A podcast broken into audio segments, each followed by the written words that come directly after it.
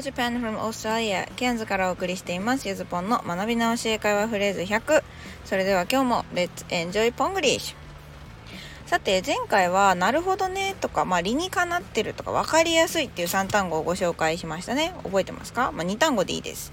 Make sense もしくは that makes sense ですね。この表現は否定文も疑問文でもかなり使い勝手がいいので、まあ、3通り全部例文でお見せしたんでした。そして後半はこれをさらに応用できるように make sense という述語としていろんな主語になるパターンなんかも解説したんでしたね。さあ、そして今日はちょっとした切り返しの一言を解説していきます。今回もまあまあまあな意訳です。Today's phrase It's easy for you to say 一言だからってはい、こちらですね。まあ、理想論なんかをさも簡単そうに言われた時に返したい一言です。なんか、え、痩せたいの？じゃあダイエットすれば？みたいな。It's easy for you to say 一言だからって直訳すると It's easy for you to say なのであなたにとってそれを言うことは簡単ですと、まあ、つまり言うは安しで、えー、まあ、カッコ付けで行うはかたしと言いたいわけですね。例えば、You have a lot of complaint about your company. Why don't you change your job? Oh, well, it's easy for you to say. こんな感じですかね。まあ、会社に随分不満があるんだねって転職したらって言われて、簡単に言ってくれるよね、こんな感じ。で、この文では、この it は形式主語と呼ばれる動きをしています。本当の主語は to say なんですけど、まあ、それが後ろに置かれてるっていうパターンですね。だからこの it をそれとは訳さないです。強いてこの it が指してるものを言うとしたら、後ろに来ている to say の部分だよってことになりますね。型を使うと、it is, it is 何々 for 誰々 to 何々ということで誰かにとって何とかするのがほにゃららだ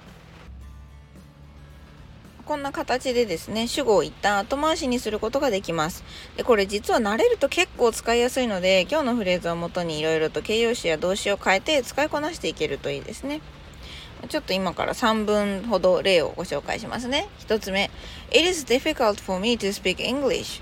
英語話すのは難しいよとか、It is dangerous for you to go out so late.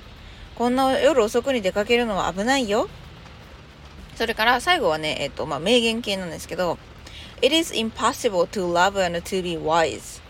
愛することと賢くあることの両立はできないというですね、こちらのフランシス・ベーコンの残した名言です。なかなかすごいですね。ラブ・イズ・ブラインドのなんか裏側から言い換えたみたいな表現になっています。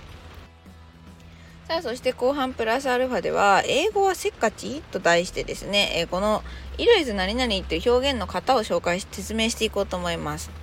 で、まあ、今回のこの It's 何々 for 人 to なんとかっていうこのね、なかなか覚えにくい方の説明として、主語が長い場合に後ろに置くって学んだ方もいるんじゃないかなと思います。まあ、私も実際そう学びました。でも、to say の2単語で長いっていうの無茶がありません？短いやんって。まあ、これは何でこういうことが起こるかっていうと英語のこの結論は先出しに従うっていう日本語と真逆の性質によるものなんですね。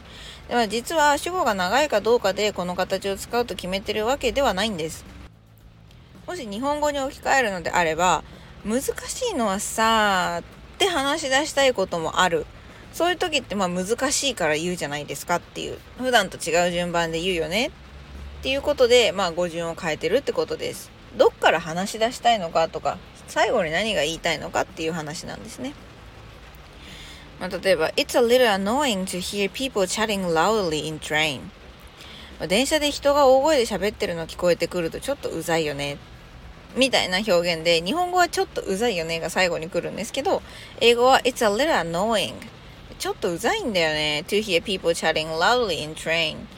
こう、人のおしゃべりがさ、電車の中で大声で聞こえてくんの？こんな順番で喋ってるわけですね。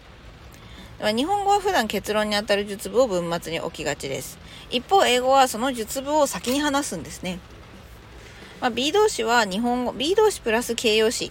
まあ、B, it is easy とか it is dangerous なんていうのは、日本語で言うとですね、まあ、国文法にが得意な方のために言うと形容動詞です。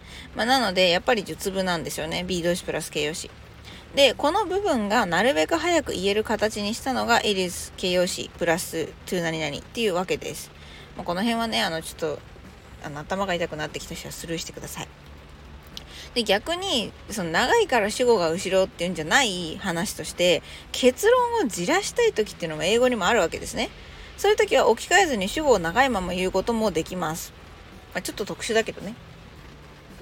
例えば、The winner who won the ticket to the final match in America is こんな感じ。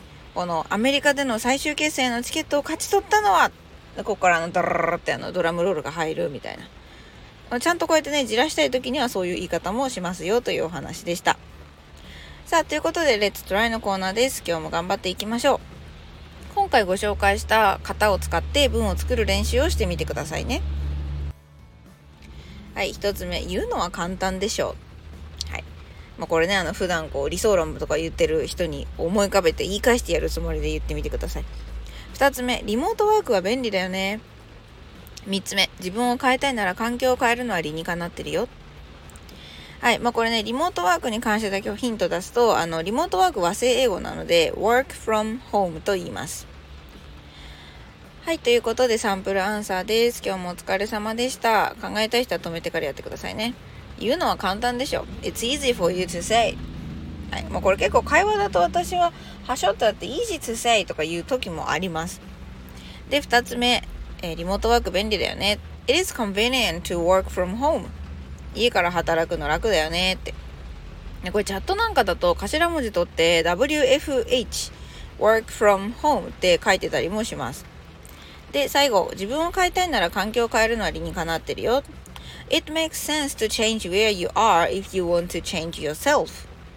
まあ、これ環境っていうので、まあ、environment とか、まあ、なんか circumstance、circumstance とかね、いろいろ環境っていう単語をもし、もちろん覚えてる人は使ってもらってもいいと思うんですけど、まあ、あの、今回ね、それが思いつかないんだったら、環境っていうのは自分が今いるところって言えばいいので、where you are を使えばいいということになります。Okay, today's lesson is over. Thank you for listening. Don't be afraid of making mistakes. Yeah, everyone knows, but it's easy for me to say, and I do know it is hard for you to do. Okay, anyway, have a happy day with Ponglish.